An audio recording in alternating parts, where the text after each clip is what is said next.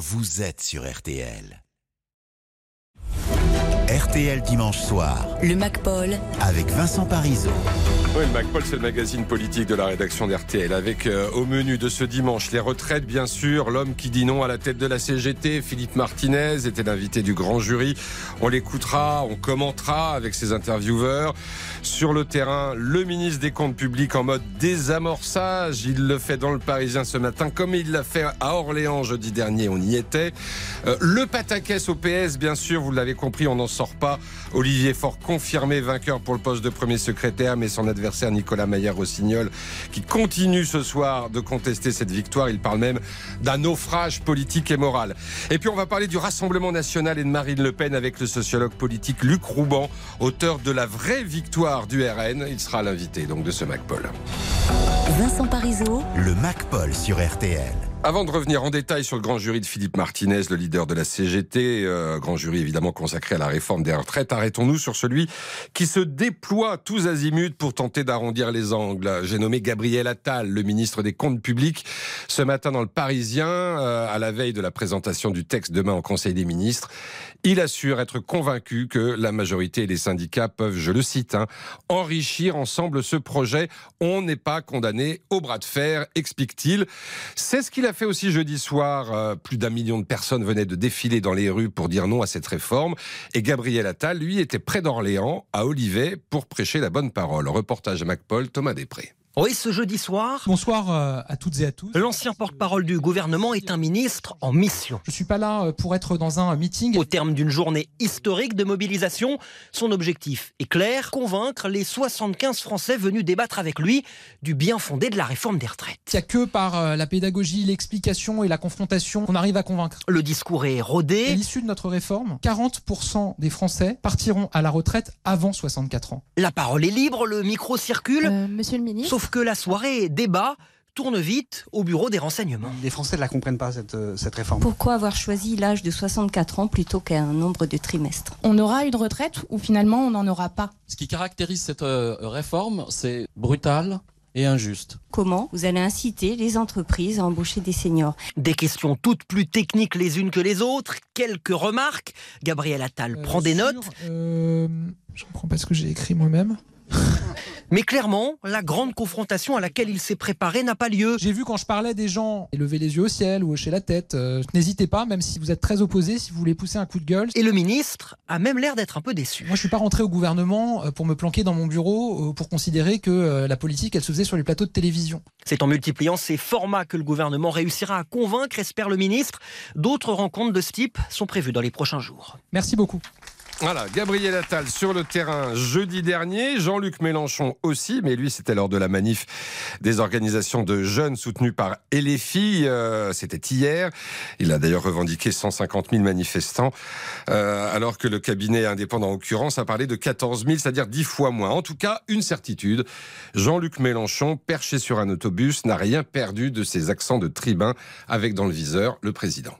Que veulent-ils faire? Ce qu'ils font toujours, c'est-à-dire essayer de transformer toute chose, vivante ou inanimée, la transformer en marchandise. Voilà ce que vous voulez faire, monsieur Macron. Soyez maudits, soyez maudits pour vouloir tout transformer en marchandise, tout salir, tout gâcher, tout réduire, tout quantifier. Vous dire le seul slogan qui vaille, vive la vie, à bas la mort Voilà donc, euh, c'était hier. Hein. Voilà pour le, le, contexte. Et donc ce midi, Philippe Martinez, secrétaire général de la CGT, invité du grand jury RTL Le Figaro LCI, émission essentiellement consacrée à cette réforme des retraites, à la mobilisation syndicale. Et il a notamment été interrogé, Philippe Martinez, sur les actions qui pourraient être menées d'ici le 31 janvier et la nouvelle journée de manifestation et de, et de grève nationale. Dans le pétrole, il y a déjà des initiatives qui sont prises, dans l'énergie, dans les départements, il y aura des, des rassemblements. C'est une action par semaine ou vous voulez essayer d'avoir plus de mobilisation Il y a une journée euh, interprofessionnelle telle que nous l'avons connue jeudi dernier qui est prévue le 31 janvier. D'ici là, tous les jours, il y aura des initiatives, euh, il y a des choses qui se passent et puis euh, faire confiance aussi aux salariés dans les entreprises. euh. Pourquoi est-ce que cette fameuse journée interprofessionnelle est organisée le 31 et pas plus tôt pour éviter d'avoir un délai entre la manifestation du 19 et la prochaine qui va arriver?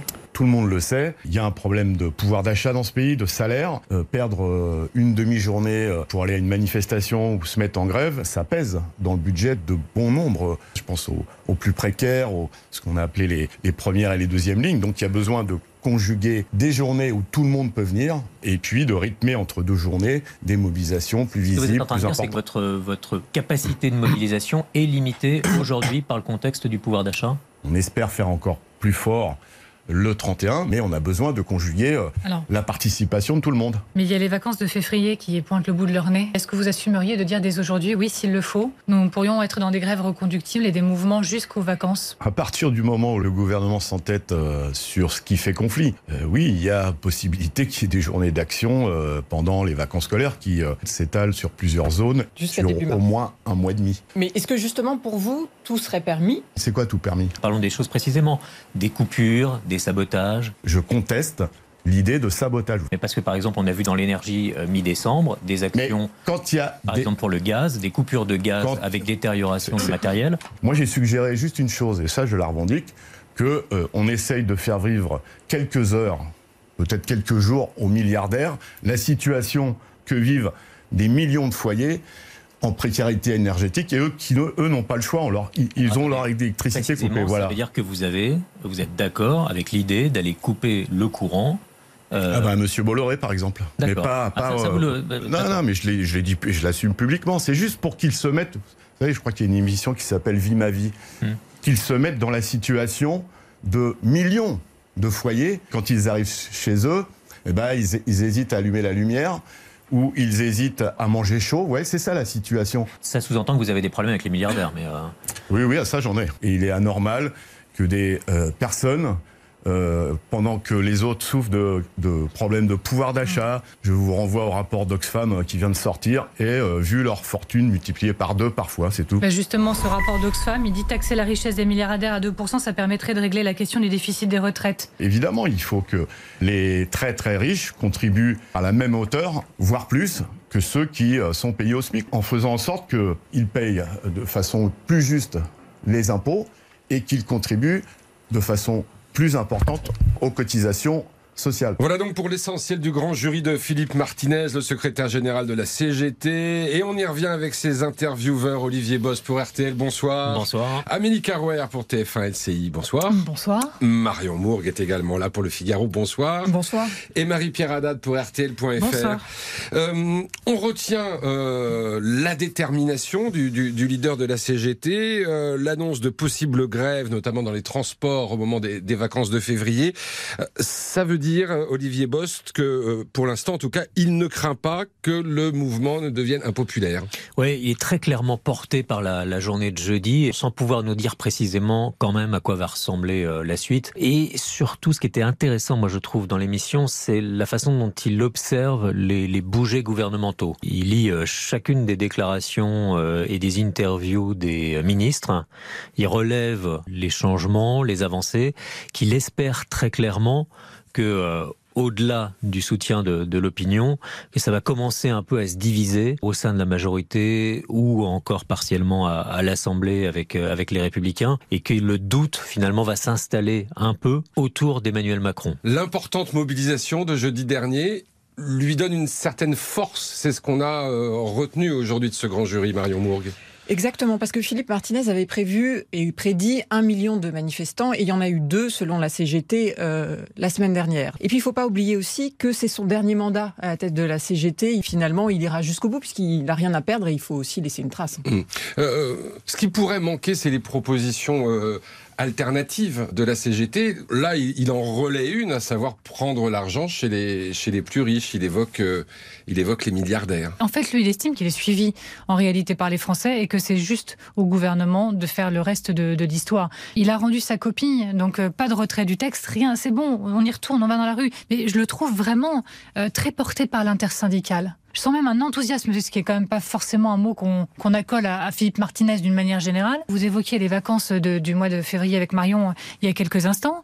Euh, il dit en somme, oui, on va peut-être perdre des gens euh, à cause des vacances parce que ça va les embêter. Mais euh, savez-vous combien on peut en gagner d'ici là? Porté par l'intersyndicale euh, Amélie Carouer, euh, pas vraiment porté en revanche dans sa relation euh, avec euh, le patron de la France Insoumise, Jean-Luc Mélenchon. On peut pas vraiment dire ça, Marie-Pierre. Non, Haddad. pas du tout. Euh, tout comme en novembre dernier, bah, Philippe Martinez continue maintenant aujourd'hui à garder bien à distance Jean-Luc Mélenchon. Il y a une petite pique quand il dit euh, mais Jean-Luc Mélenchon, euh, il s'est mis en retrait de la France insoumise et moi je parle à d'autres. Mm. Alors il n'a pas dit qui d'autre au sein de la France insoumise, mais il a surtout dit que c'était plus et ce n'est toujours pas son interlo- interlocuteur privilégié.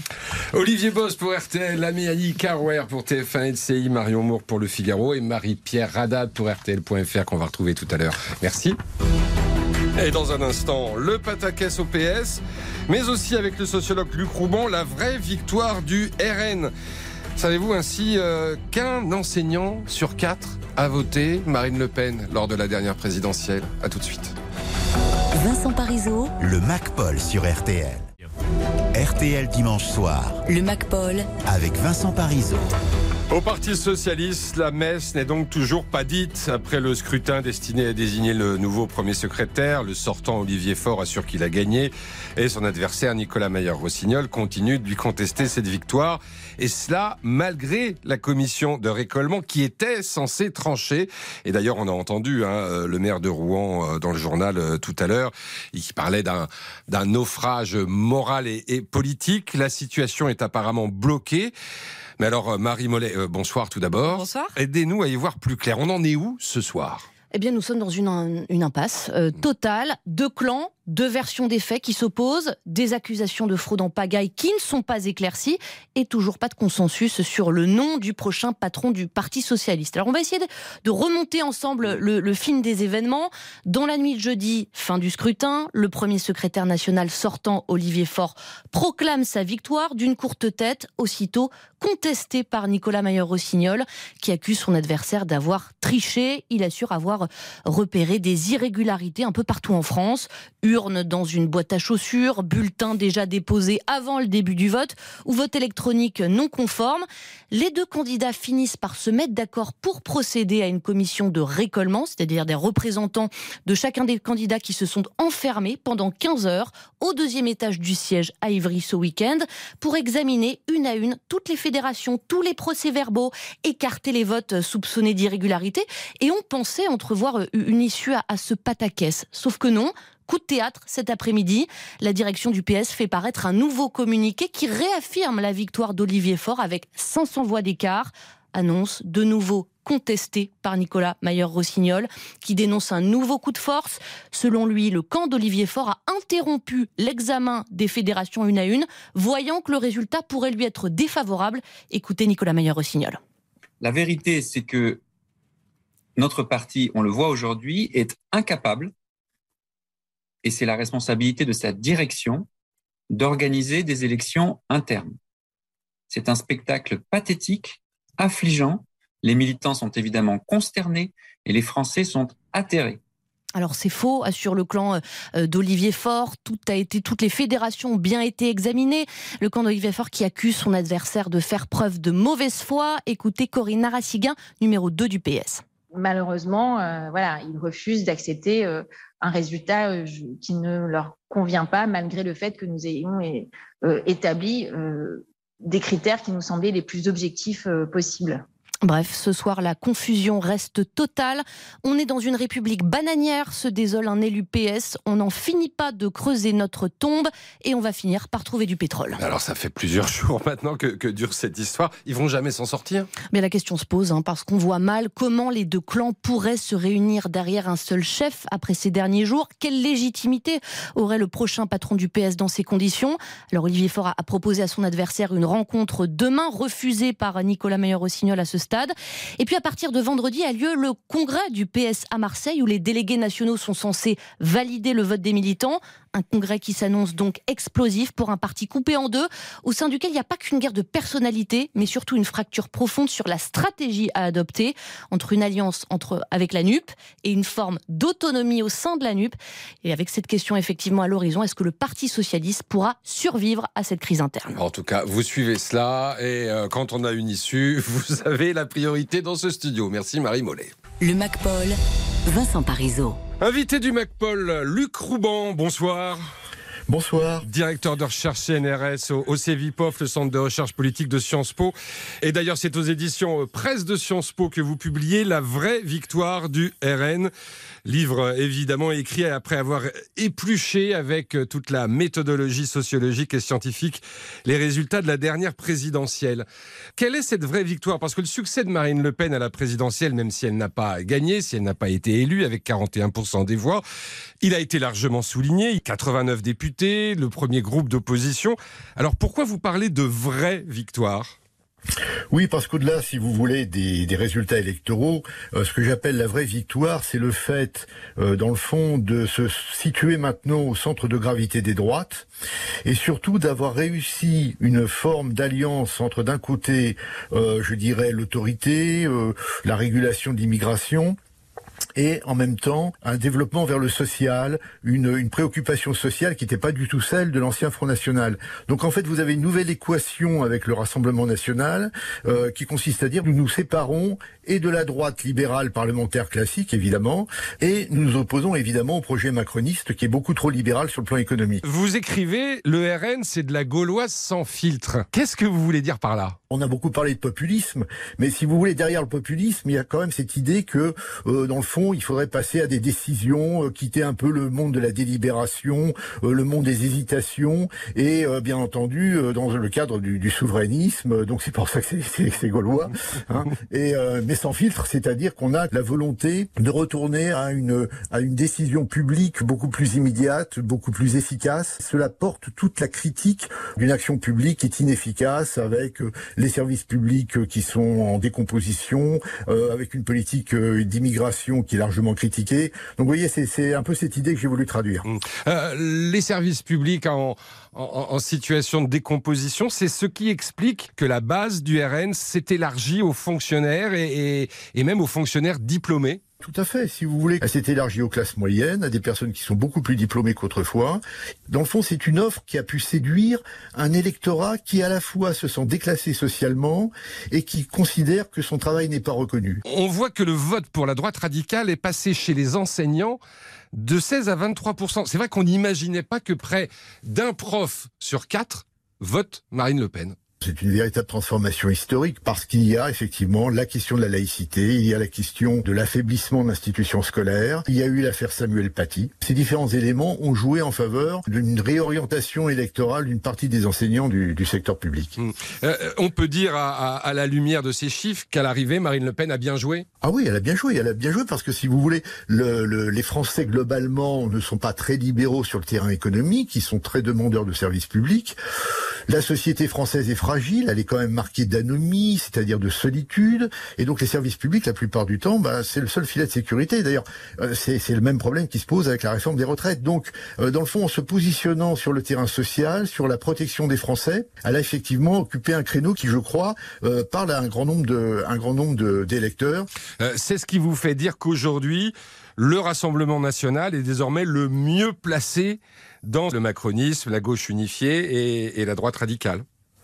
Oui, parce que son électorat s'élargit et surtout parce que dans le fond, son, euh, sa proposition, son offre électorale est relativement homogène, alors que de l'autre côté à gauche, bon, vous avez une alliance électorale, la Nupes, mais avec des partenaires qui ne partagent pas forcément euh, les mêmes options sur les questions européennes ou sur des questions euh, comme l'environnement ou le nucléaire, et un macronisme qui peut subir les effets d'une forme de décomposition électorale, parce qu'une fois qu'Emmanuel Macron sera parti, il se peut que les deux versants versants de gauche et de droite du macronisme se séparent. On se dit que le plafond de verre dont on a tant parlé au sujet de Marine Le Pen et du Rassemblement national, ce plafond de verre, il n'est pas atteint. C'est plutôt un plafond de caoutchouc, c'est-à-dire qu'il est élastique et on le positionne de plus en plus haut progressivement. On peut penser qu'en 2027, l'écart entre Marine Le Pen et son, euh, son adversaire au second tour sera peut-être encore plus réduit. Merci beaucoup. Luc Rouban, directeur de recherche CNRS au CVPOF. La vraie victoire du RN, c'est aux éditions Presse de Sciences Po. Merci beaucoup.